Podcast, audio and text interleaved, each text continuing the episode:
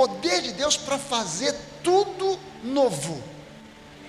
Não existe nada que possa impedir Deus de renovar o amor dele, a graça dele na sua vida. Não existe absolutamente nada que possa segurar e impedir Deus de fazer tudo novo na sua família, na sua saúde, nas suas finanças. Nada que possa impedir Deus de fazer tudo novo na sua vida. Alguém pode dizer amém a isso? Deus é um Deus que é, é, é, Ele está disposto a cada manhã a trazer mais e mais vida, mais e mais renovação para nós, para a nossa vida, para a nossa família, para as nossas finanças, para a nossa saúde. Então eu queria falar para você sobre esse poder que está disponível para nós. E eu quero falar para você sobre, sobre seis pontos. Primeira coisa que eu quero que você entenda e saiba a respeito do poder de Deus. Em Cristo, em Cristo, há poder suficiente para você nascer de novo e se tornar uma nova criatura. Em Cristo, há poder para você se tornar uma nova criatura. Há um, um, um, um, ditado no mundo que diz que pau que nasce torto, morre torto, não é isso? Mas, para Deus, pau que nasce torto, Deus desentorta. Sabe, existe poder suficiente em Cristo para fazer de você uma nova criatura. Isso é algo que se renova a cada manhã. 2 Coríntios 5,17 é um versículo super conhecido da igreja. E assim, se alguém está em Cristo, é uma nova criatura, não será algum dia. Há, há pessoas que parecem que imaginam que é, o ser nova criatura é, é uma promessa para o céu, quando a gente chegar no céu. Né? Não, não, não. Esse é, é, é, é Paulo diz aqui em 2 Coríntios 5,17: e assim, se alguém está em Cristo, é, não será algum dia, mas já é uma nova criatura. As coisas antigas já passaram e eis que se fizeram novas. Eu quero que você entenda que não importa o que você tenha sido no passado, o que você tenha feito no passado, na verdade não importa o que você fez ainda ontem. Em Cristo há poder suficiente para renovar você. É, é, é, não, é, não, não é a troco de nada que eu escrevi esse, esse livro, esse último livro, o Plenamente Perdoados, que provavelmente vai ser dos meus livros o mais polêmico.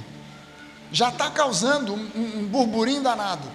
É, é, é, o pessoal da minha família, que é católico, bem católico, muito católico, está lendo, está marcando. Um tio meu, irmão do meu pai, ele me telefonou, dizendo: Olha, li o seu livro em um dia e eu queria sentar contigo para a gente conversar, porque eu fiquei com um monte de dúvida. Tem um monte de dúvida que eu quero esclarecer. Eu falei, meu tio, ótimo, vamos fazer o seguinte: vamos combinar para eu ir na sua casa, em vez de só ir eu e você, vamos chamar também o resto da família, que aí a gente já mata logo um montão de coelho com uma cajadada só. Né? Em vez de eu ficar respondendo para um de cada vez e a cada semana, a gente junta todo mundo e faz lá um seminário do Plenamente Perdoados. É, eu, eu vou lá e a gente conversa. É, é, é preciso que você entenda que em Cristo não há absolutamente nada que você possa ter feito no seu passado que ele olhe e diga assim: hum, esse aí está difícil. Nesse setor agora complicou. Agora ficou difícil. Não, o sangue de Jesus, ele é poderoso o suficiente para te lavar de toda iniquidade, de todo e qualquer pecado. E esse problema foi resolvido há dois mil anos atrás.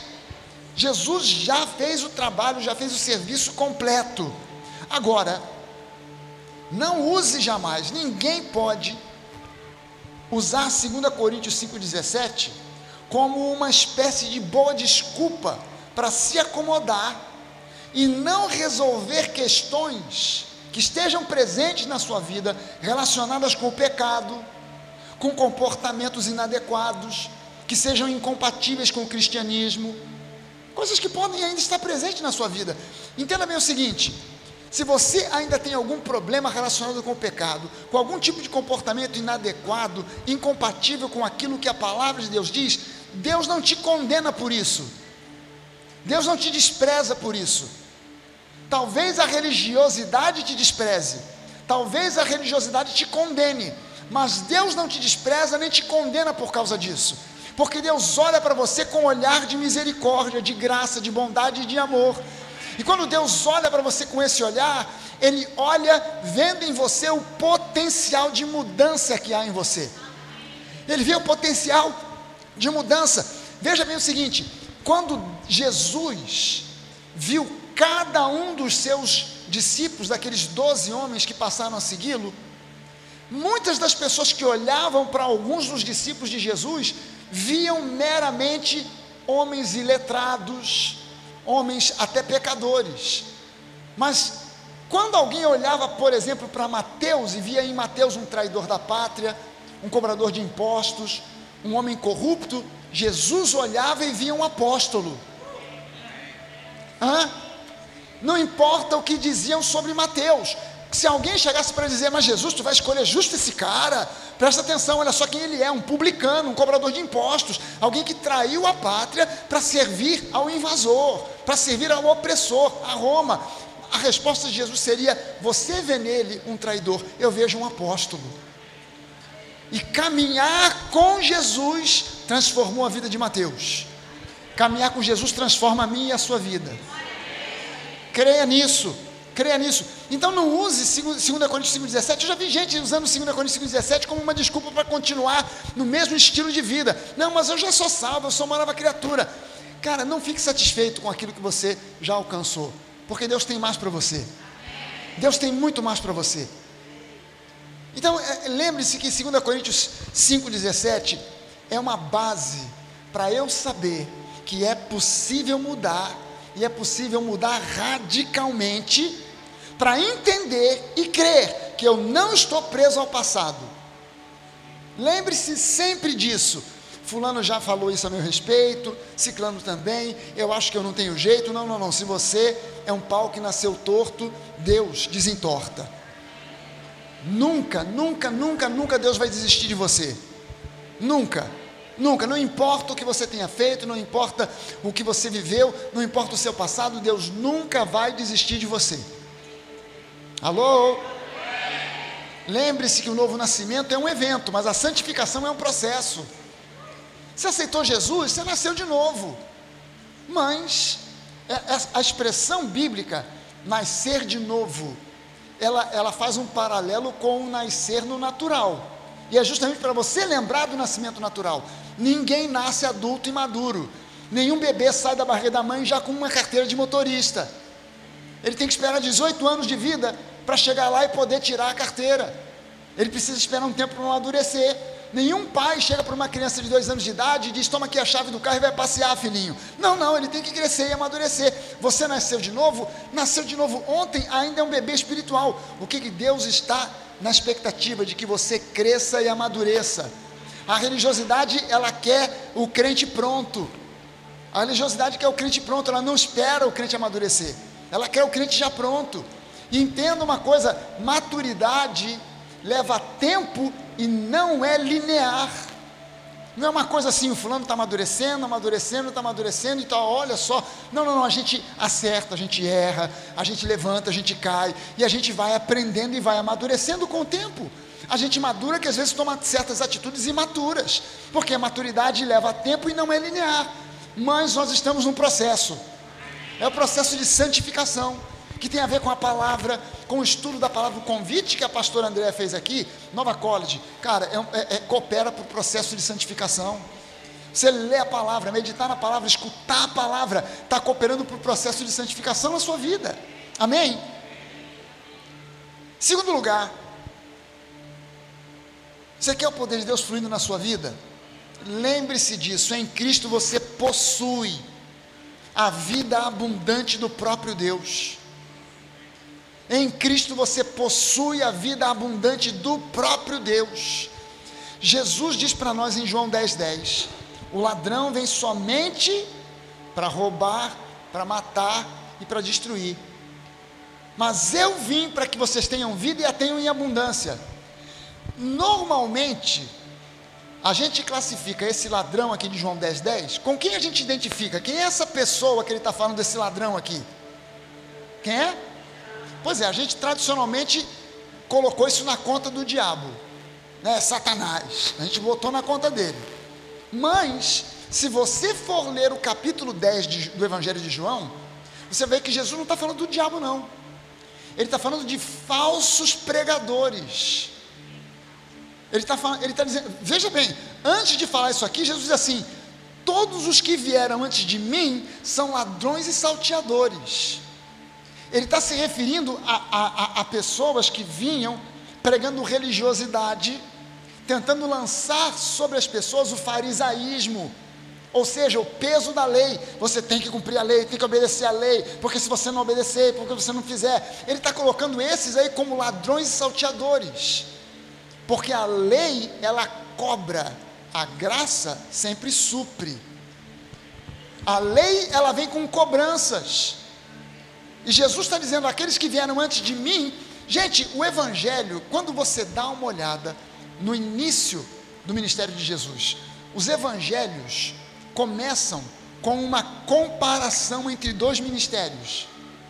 Eu tenho dito isso, que a Bíblia inteira, de Gênesis a Apocalipse, ela é um, uma história de um conflito, ela é uma história plena de Gênesis a Apocalipse, a Bíblia é uma história de um conflito, de uma guerra entre a lei e a graça, começando no jardim do Éden. É, ela, ela vai mostrando desde Gênesis até Apocalipse. Quando você abre a sua Bíblia em Mateus e você começa a ver o ministério de Jesus, você vai ver ali uma comparação entre dois ministérios: João Batista e Jesus. E a Bíblia diz que muita gente seguia João Batista. E esse pessoal, de repente, começou a ouvir falar de um tal de Jesus de Nazaré. E perguntaram para João Batista: João, está aparecendo aí um, um, um tal de Jesus. E João diz: Olha, esse é o Cordeiro de Deus que tira o pecado do mundo. Jesus, quando entra em cena, ele diz algo interessante sobre João Batista. Ele diz assim: João Batista fala sobre Jesus. Eis aí o Cordeiro de Deus que tira o pecado do mundo. Aí Jesus fala sobre João Batista, dizendo o seguinte: entre os nascidos de mulher, nunca houve ninguém maior do que João Batista.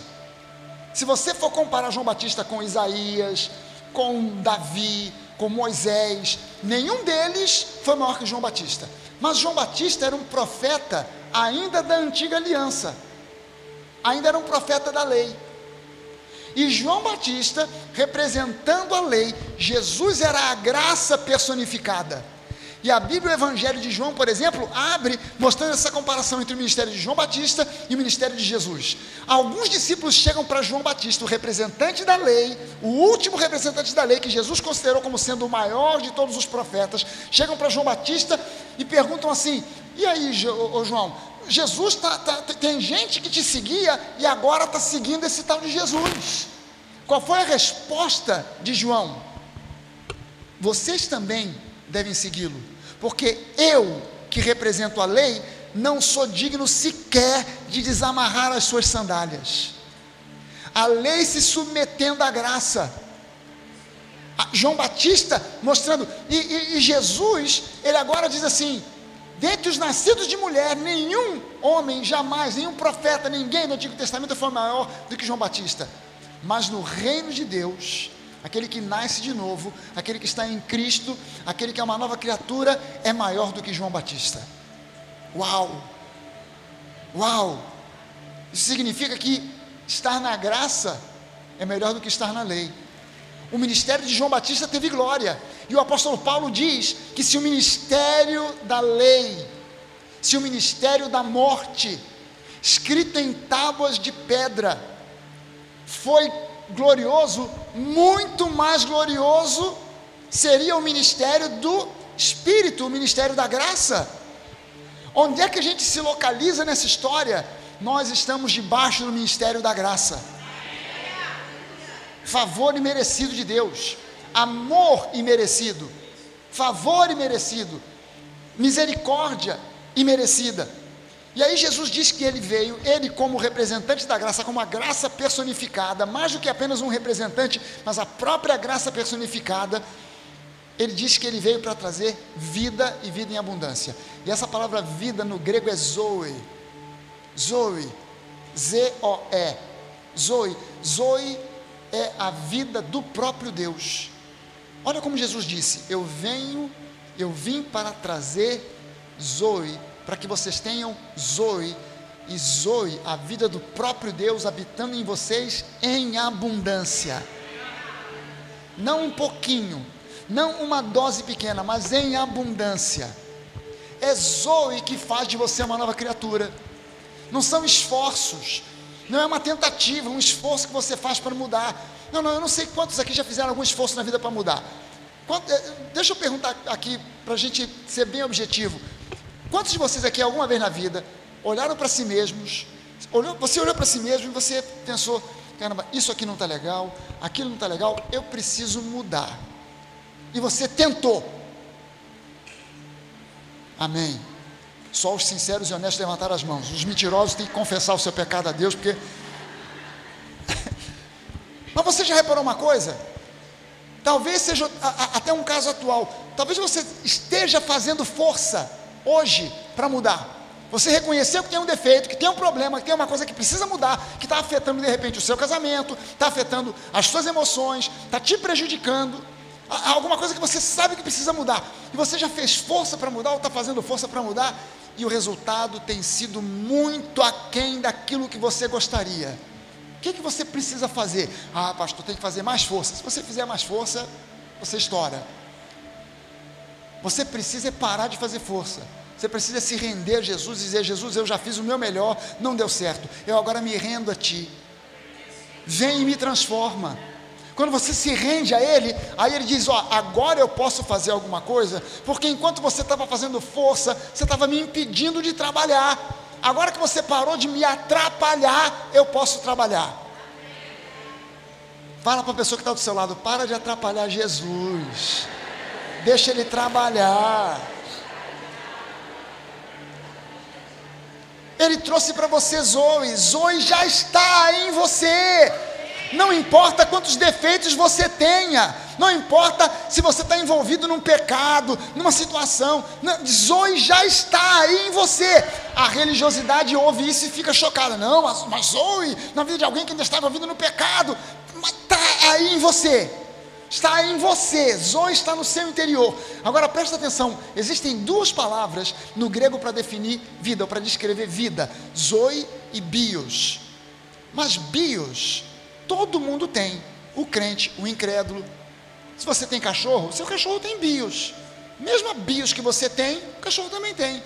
Você não tem cachorro, mas tem planta? Ah, as suas plantas lá em casa, na sua casa, tem bios. Jesus não disse: Eu vim para que vocês tenham bios e bios em abundância. Eu vim para que vocês tenham Zoe, a vida do próprio Deus. Sabe o que é legal a respeito disso? É que bios não tem força nenhuma para alterar Zoe, mas Zoe tem força e poder para modificar e alterar bios. É por isso que você pode ser curado, porque Zoe toca e altera bios. Aleluia! Terceira coisa, em Cristo você possui uma herança incomensurável. Em Cristo você tem uma herança gigantesca que não dá para ser medida, não dá para ser avaliada em termos humanos. Então você pode ter certeza de que o poder de Deus é quem deu a você essa herança. Essa herança não foi conquistada por esforço, por merecimento, por méritos, ela foi dada a você pelo poder de Deus. Alguém diga amém a isso. A obra de Cristo na cruz, a meu e a seu favor, nos deu acesso a todas as bênçãos registradas na palavra. Todas. 2 Coríntios 1, capítulo 1, versículo 20. O apóstolo Paulo escrevendo aos Coríntios, ele diz assim: Porque todas as promessas de Deus têm nele, em Cristo, o sim, e por isso também por meio dele se diz o amém para a glória de Deus, por meio de nós. Você está entendendo que existe aqui um jogo duplo? Deus te dá a promessa, Ele te concede a herança, e Ele te concede essa herança não por mérito seu, mas através do poder dele. Mas você do lado de cá tem que dizer: Amém, assim seja. eu tomo posse disso, eu recebo, é minha herança, é meu direito em Cristo. Ele te entrega a cura, pelo poder dele, não porque você merece, não porque você fez alguma coisa que te classificou, que te categorizou e que te deu acesso a essa cura. Não, ele te entrega isso pelo poder dele. Mas você do lado de cá diz: Amém, eu recebo essa cura. Eu recebo a saúde plena que vem do trono da graça. Ele te entrega o que for, que faz parte da sua herança. É, entenda bem o seguinte: em Cristo você possui uma herança que é impossível de ser medida em termos humanos. E quando se fala a respeito dessa herança, o apóstolo Paulo diz para nós que Jesus Cristo, ele se tornou maldição por nós, no nosso lugar, para que nós recebêssemos a bênção ou as bênçãos de Abraão. É interessante que Paulo, ele cita que nós estamos recebendo aquilo que foi dado como herança a Abraão, que é um personagem do Antigo Testamento. Quando você vai ao Antigo Testamento, o Antigo Testamento está lotado de maldição maldito quem fizer isso, maldito quem fizer aquilo. Deuteronômio 28, que não falta em Deuteronômio 28 é maldição. Maldito ao entrar, maldito ao sair, maldito na cidade, maldito no campo, bem, maldito o fruto do teu ventre, até das vacas ele fala: se você tiver vaca, maldito o fruto do ventre das vacas. É maldição para todo lado. Mas Jesus levou sobre si toda a nossa maldição. Todas as maldições que foram relatadas no Antigo Testamento foram levadas por Jesus na cruz do Calvário. Mas as bênçãos não foram jogadas fora. Porque se nós somos herdeiros das bênçãos de Abraão, de, desde o Antigo Testamento até agora, tudo que é bênção que tem descrita ali faz parte da nossa herança dá uma estudada, dá uma lida na vida de Abraão e veja o que Deus fez na vida dele, como Deus abençoou Abraão. Isso aí pertence a você. Por exemplo, a Bíblia diz que Abraão, quando começou a andar com Deus, ele saiu da terra do, dos pais, da casa dos pais, saiu da terra dele, levando praticamente nada. Lá no meio da história de Abraão diz assim: enriqueceu o homem, tornou-se riquíssimo. Quem foi que fez Abraão enriquecer? Foi Deus. A prova disso é que ele começou a criar lá umas, uns cabritos, e ele tinha um sobrinho que andava na aba dele, tal de Ló, Lózinho. E Lózinho, quando viu o tio prosperar, andava na aba dele, também começou a prosperar. Mas aí cresceu o olho.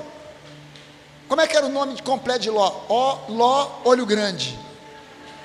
O olho cresceu, e ele começou a ficar querendo, ah, ah, poxa, está crescendo muito, daqui a pouco os meus cabritos vão passar para o lado do meu tio, e eu, eu, eu, eu, não posso perder. Vamos fazer o seguinte: vamos separar aqui o seu gado do meu gado, os meus cabritos dos seus cabritos. E a partir de agora, todo cabrito que nascer assim, listrado, não sei o que, fica para mim, o outro fica para você.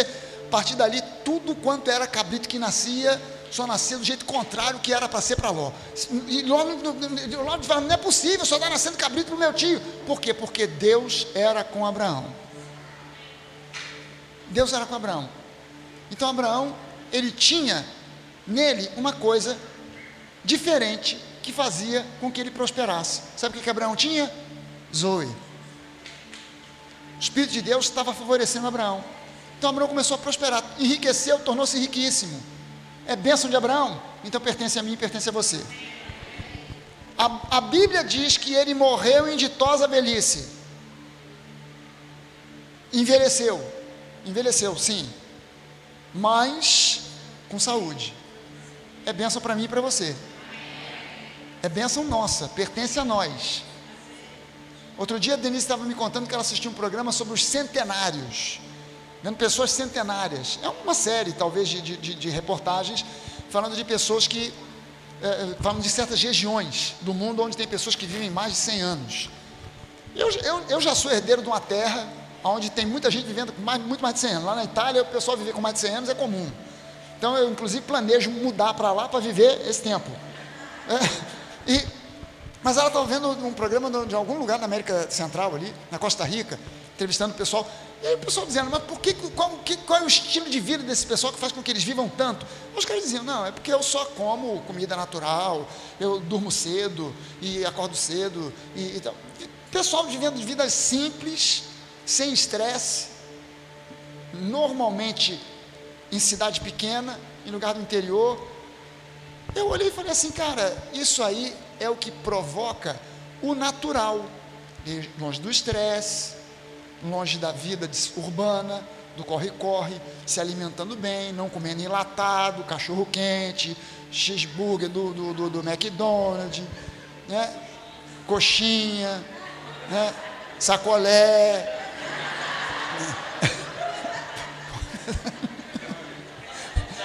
torta salgada, torta salgada. Sacolé da nova está na benção, está abençoado. Está ungido, está ungido. É. Sacolé de azeite ungido. Oh meu Deus, deve ser uma desgraça. Mas aí eu estava pensando, eu falei assim, quer saber de uma coisa? Eu vou viver essa vida longa, mesmo morando na cidade grande, com estresse, comendo as porcarias que eu como, porque Deus é comigo. Não é que eu estou nem aí, você está entendendo? Eu me cuido. Tem uma mulher que cuida de mim. É, lá, lá em casa, comida sem muita gordura, tudo natureba, peixinho, salmão, não sei o que, muita salada e tal, mas eu não vou viver muito por causa de salada, não, gente. Eu não sou bode. Eu vou viver muito porque Deus é comigo. Amém? E com saúde, porque eu não vou chegar aos 80 anos chamando jacaré de meu, de meu tio, urubu de meu louro. Não, não, eu vou chegar aos 80, 90, 100 e mais, mas bem, com saúde. E você também. Se você quiser. Se você crer. Hum. Em quarto lugar, em Cristo, por causa do poder de Deus, você é altamente favorecido. Você é altamente favorecida, minha irmã. Por causa do poder de Deus na sua vida, você é uma pessoa altamente favorecida. Salmo 5, o quinto dos Salmos, no versículo 12, eu vou ler aqui a NVI, diz assim: Pois tu, Senhor, abençoas o justo, aquele que foi justificado, o teu favor o protege como um escudo. Eu estou vendo que o pessoal projetou aqui, aqui está uma outra versão, né? Pois tu, Senhor, abençoas o justo e como escudo o cercas da tua benevolência. Essa palavra benevolência, no original hebraico, é resed. E resed pode ser traduzido como favor, bondade, fidelidade, misericórdia, amor, graça, benevolência ou benignidade, favor, o resed, essa palavra hebraica, resed, que no seu aspecto mais amplo, resed significa a aliança imutável que Deus tem conosco, que se baseia no seu amor, na sua bondade, na sua fidelidade, na sua benevolência e na sua graça. É uma aliança que Deus tem conosco e que foi firmada por Ele, não por nós, não pelo nosso esforço, não pelo nosso merecimento. Nós não entramos nessa aliança por merecimento, nós entramos nessa aliança por favor, porque Deus, pelo seu poder, decidiu nos inserir nessa aliança. Aleluia!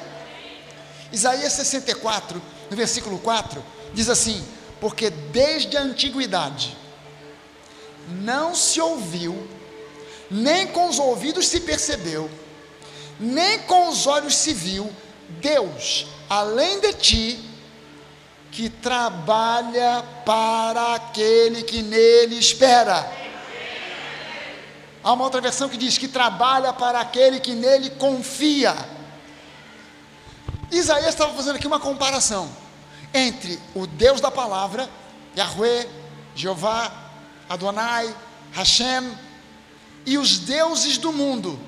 Qual é o problema dos deuses do mundo? São falsos deuses. Por que são falsos deuses? Porque foram criados pela imaginação humana. E qual é o problema disso? Nós fomos criados à imagem e semelhança de Deus. Mas os deuses que os homens criaram foram criados à imagem e semelhança do seu próprio Criador. Então tem tantas falhas quanto o seu próprio Criador. Então os deuses, se você for estudar, por exemplo, é, mitologia grega, aí for estudar aqueles deuses gregos, Apolo, Afrodite, Júpiter, Marte, vai estudar os deuses gregos que se tornaram depois, os romanos admiravam demais os gregos. Então pegaram a cultura grega e pegaram a religião grega e transformaram nos deuses romanos, mas são os mesmos deuses dos gregos. Se você for ver esses deuses, os deuses gregos, os deuses romanos, tinham muita identificação com, a com o ser humano, no sentido de que eram deuses ciumentos, invejosos, vingativos. Então, a, a, eram deuses assim que de repente, lá de cima um deus daquele de, de um deus masculino, olhava aqui para baixo, aí olhava para uma mulher, se apaixonava pela mulher.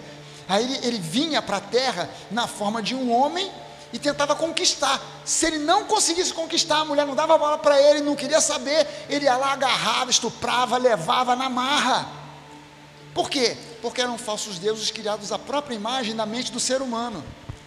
E aí é, é, eram deuses que exigiam sacrifícios, oferendas, e às vezes até sacrifícios humanos. Então as pessoas tementes àqueles deuses, ah, o Deus da chuva, nós precisamos de chuva, porque sem chuva não tem colheita, e sem colheita nós vamos morrer de fome. Vamos fazer um sacrifício para o nosso Deus, o Deus da chuva, mandar chuva esse ano. Aí escalava um, pegava um e dizia: Vamos sacrificar aqui o fulano. Quem? Vamos sacrificar o assim, o Boa Pinta e mais rechonchudinho. Então pega o pastor Jorge, pumba, sacrifica ele.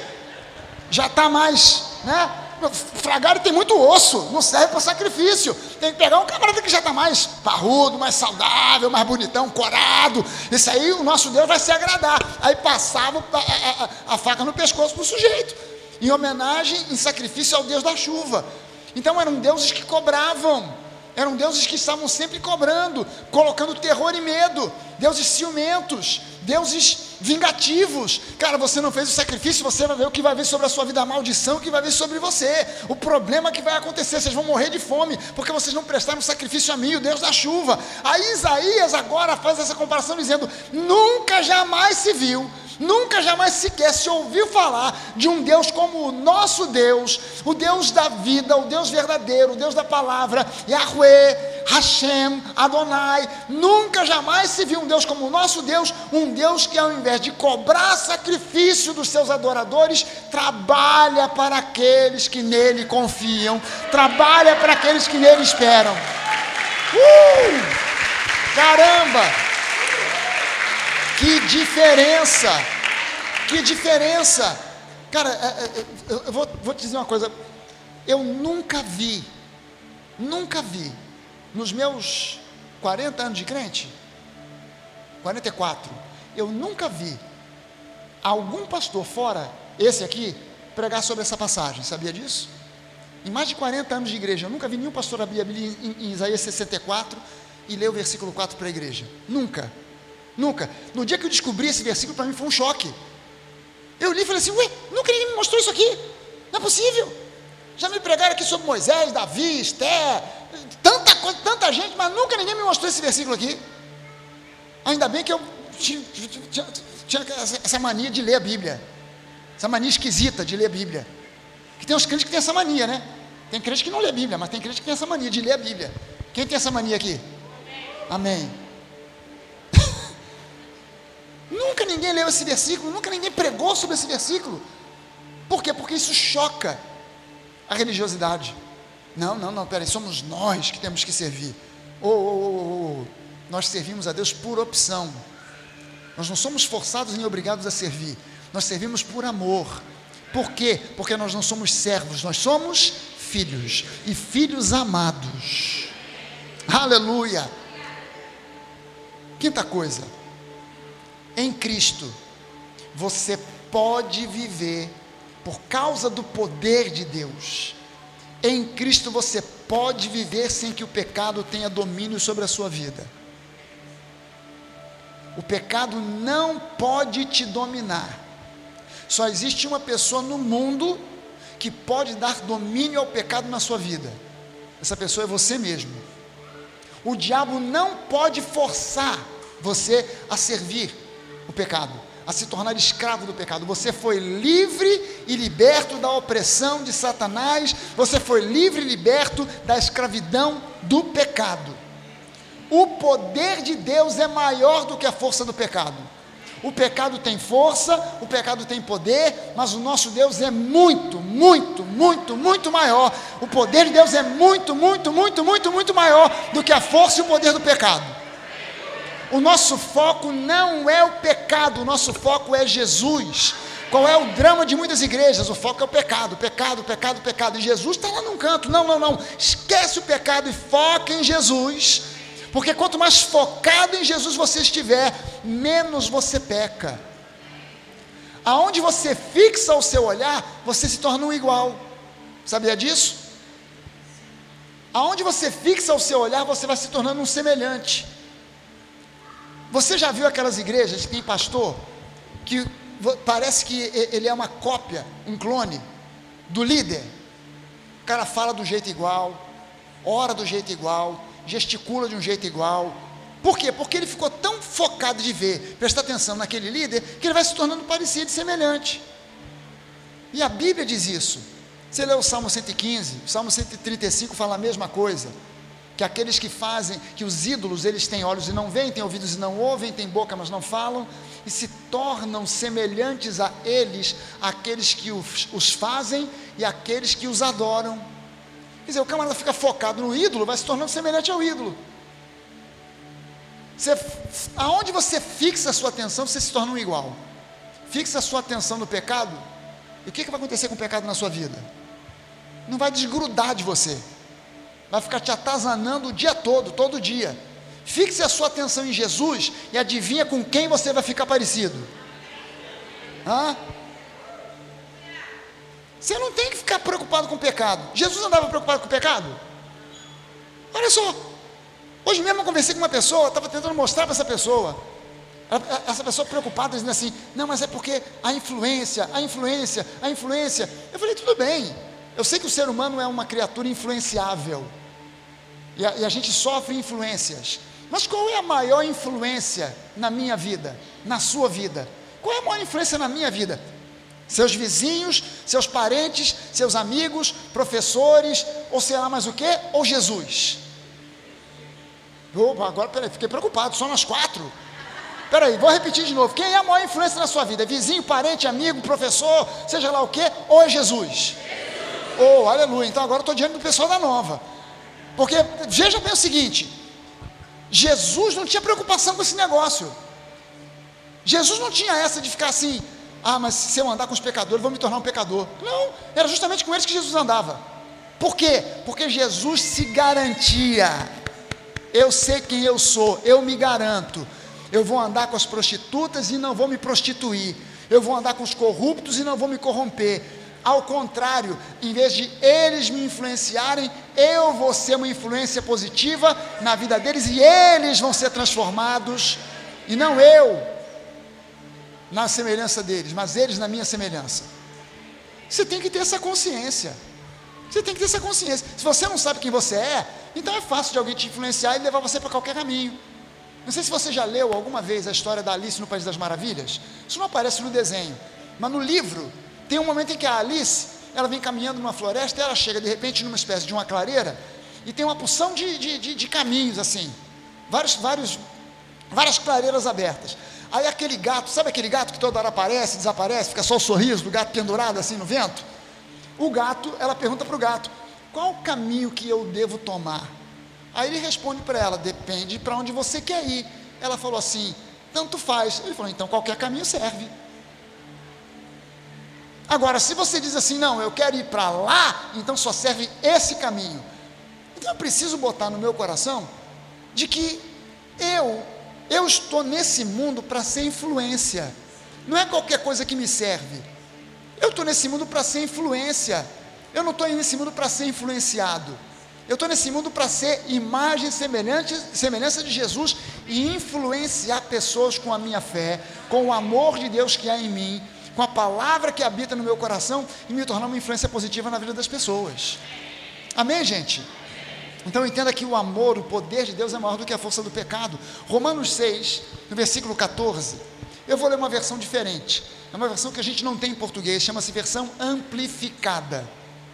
Eu traduzi, e na versão amplificada, esse versículo diz assim: acho que o pessoal tá, eh, botou aqui, olha só, pois o pecado não os dominará, porque vocês não estão debaixo da lei, mas debaixo da graça. Na versão amplificada diz assim: porque o pecado não terá nunca mais. Diga comigo assim: nunca mais. Porque o pecado não terá nunca mais domínio sobre vocês, pois vocês já não estão debaixo da lei como escravos, e sim da graça, se tornando alvo do favor e da misericórdia de Deus. Será que você pode levantar uma das suas mãos e dizer isso? Eu sou alvo do amor, da graça do favor, da misericórdia de Deus. Aleluia! Você é alvo. Aleluia! Então, meu irmão, minha irmã, não se preocupe tanto com o pecado. O pecado não pode mais ter domínio sobre você. Declare isso, fale isso, diga isso, afirme isso. O pecado não terá domínio sobre mim. E você vai vencer porque você já é um vencedor. Em último lugar, sexto lugar, por causa do poder de Deus, com Cristo, tendo Cristo na sua vida, tudo pode ser diferente. Tudo na sua vida pode ser diferente por causa do poder de Deus. Há um potencial de mudança há um potencial de transformação. Tudo pode ser diferente na sua saúde, tudo pode ser diferente nas suas finanças, tudo pode ser diferente na sua família, tudo pode ser diferente no seu casamento. Tudo pode ser diferente no seu relacionamento com seus filhos, no seu relacionamento com seus pais.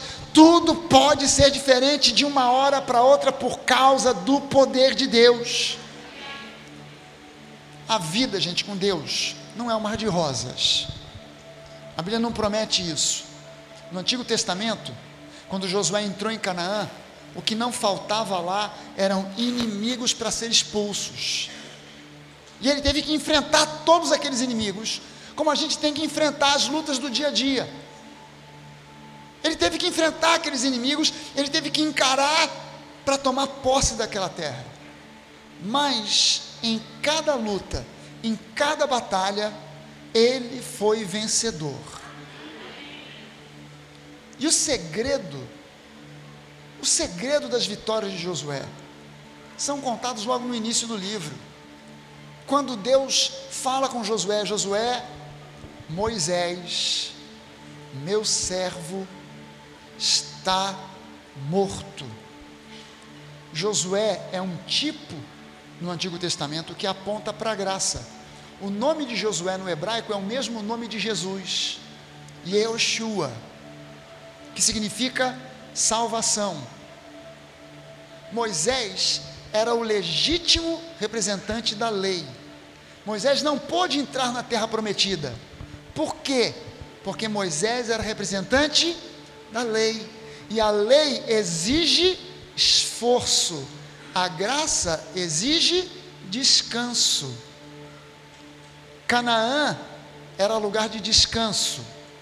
Moisés era um representante do esforço. Então ele não podia entrar. Josué, ao contrário, foi o homem classificado para conduzir o povo para dentro da terra de Canaã. Mas Deus teve que dizer para ele: Josué, o meu servo Moisés morreu. Agora a bola está contigo. Seja forte e corajoso. Vá em frente, porque você vai vencer. Senhor, mas como é que eu vou vencer? Quem sou eu, Pai? Quem sou eu, Deus? Moisés foi criado no palácio de Faraó, foi educado no Egito. Moisés foi criado e educado para ser um comandante, para ser um príncipe, para ser um general. Ele estudou no palácio de Faraó. Ele recebeu a melhor educação que o mundo poderia oferecer naquele tempo. O país mais avançado, mais evoluído do mundo na época era o Egito. E Moisés estava no topo, filho da filha de Faraó, criado para ser um príncipe, um general. Como é que eu vou substituir um cara desses? Porque eu não sou, eu sou um Zé Ninguém. Eu, eu, eu, até os 40 anos de idade fui escravo, meus pais eram escravos no Egito, os meus avós foram escravos no Egito, os meus bisavós foram escravos no Egito, e andando pela minha antecedência, pelos meus antepassados até 400 anos, todos eles foram escravos, nenhum deles foi doutor, nenhum deles foi comandante, nenhum deles foi alguém de destaque, nenhum deles foi artista, nenhum deles foi entrevistado pela TV, nenhum deles foi chamado para fazer um podcast em algum lugar, todos eles eram servos escravos, e eu fui assim desde o meu nascimento. Quem sou eu para substituir Moisés? E Deus tem que dizer para ele, Josué, o segredo de Moisés não é que ele tivesse cursos, não é que ele tivesse um preparo secular, o segredo não era que ele foi criado no Egito pela filha de Faraó, como neto de Faraó, o segundo homem do Egito. O segredo de Moisés é que eu era com ele, e do jeito que eu fui com ele, eu serei contigo. Uou, aleluia! E agora eu ouço Jesus dizendo a mesma coisa para nós Yahweh disse para Josué: Eis que eu estou com vocês todos os dias, todos os dias, até a consumação do século, até o fim do mundo, eu estou com vocês todos os dias. O segredo da vida vitoriosa não são os cursos que você tem, eles são importantes eles têm valor, mas o segredo da vida vitoriosa não são os diplomas que você tem, não são os cursos que você fez, não é a pós-graduação que você está fazendo, tudo isso te capacita, tudo isso é bom, e é bom que você corra atrás e faça esses cursos, se intelectualize se é, receba mais conhecimento, estude, faça cursos, cursos técnicos, cursos de nível superior. Se você pode fazer uma faculdade, quer fazer, faça, mas entenda o segredo do teu sucesso não é o fato de você ter um diploma, o segredo do teu sucesso é que Deus é contigo todos os dias. Todos os dias. Todos os dias. Esse é o maior título que você poderia ter. O maior título que você poderia ter não é pós-graduando, PhD, doutor. O maior título que você pode ter é filho do Deus vivo, filho amado, favorecido do Deus vivo. Deus é contigo. Poder de Deus é contigo. Creia nisso. Não abra mão dessa fé. Vamos ficar de pé. Nós vamos orar.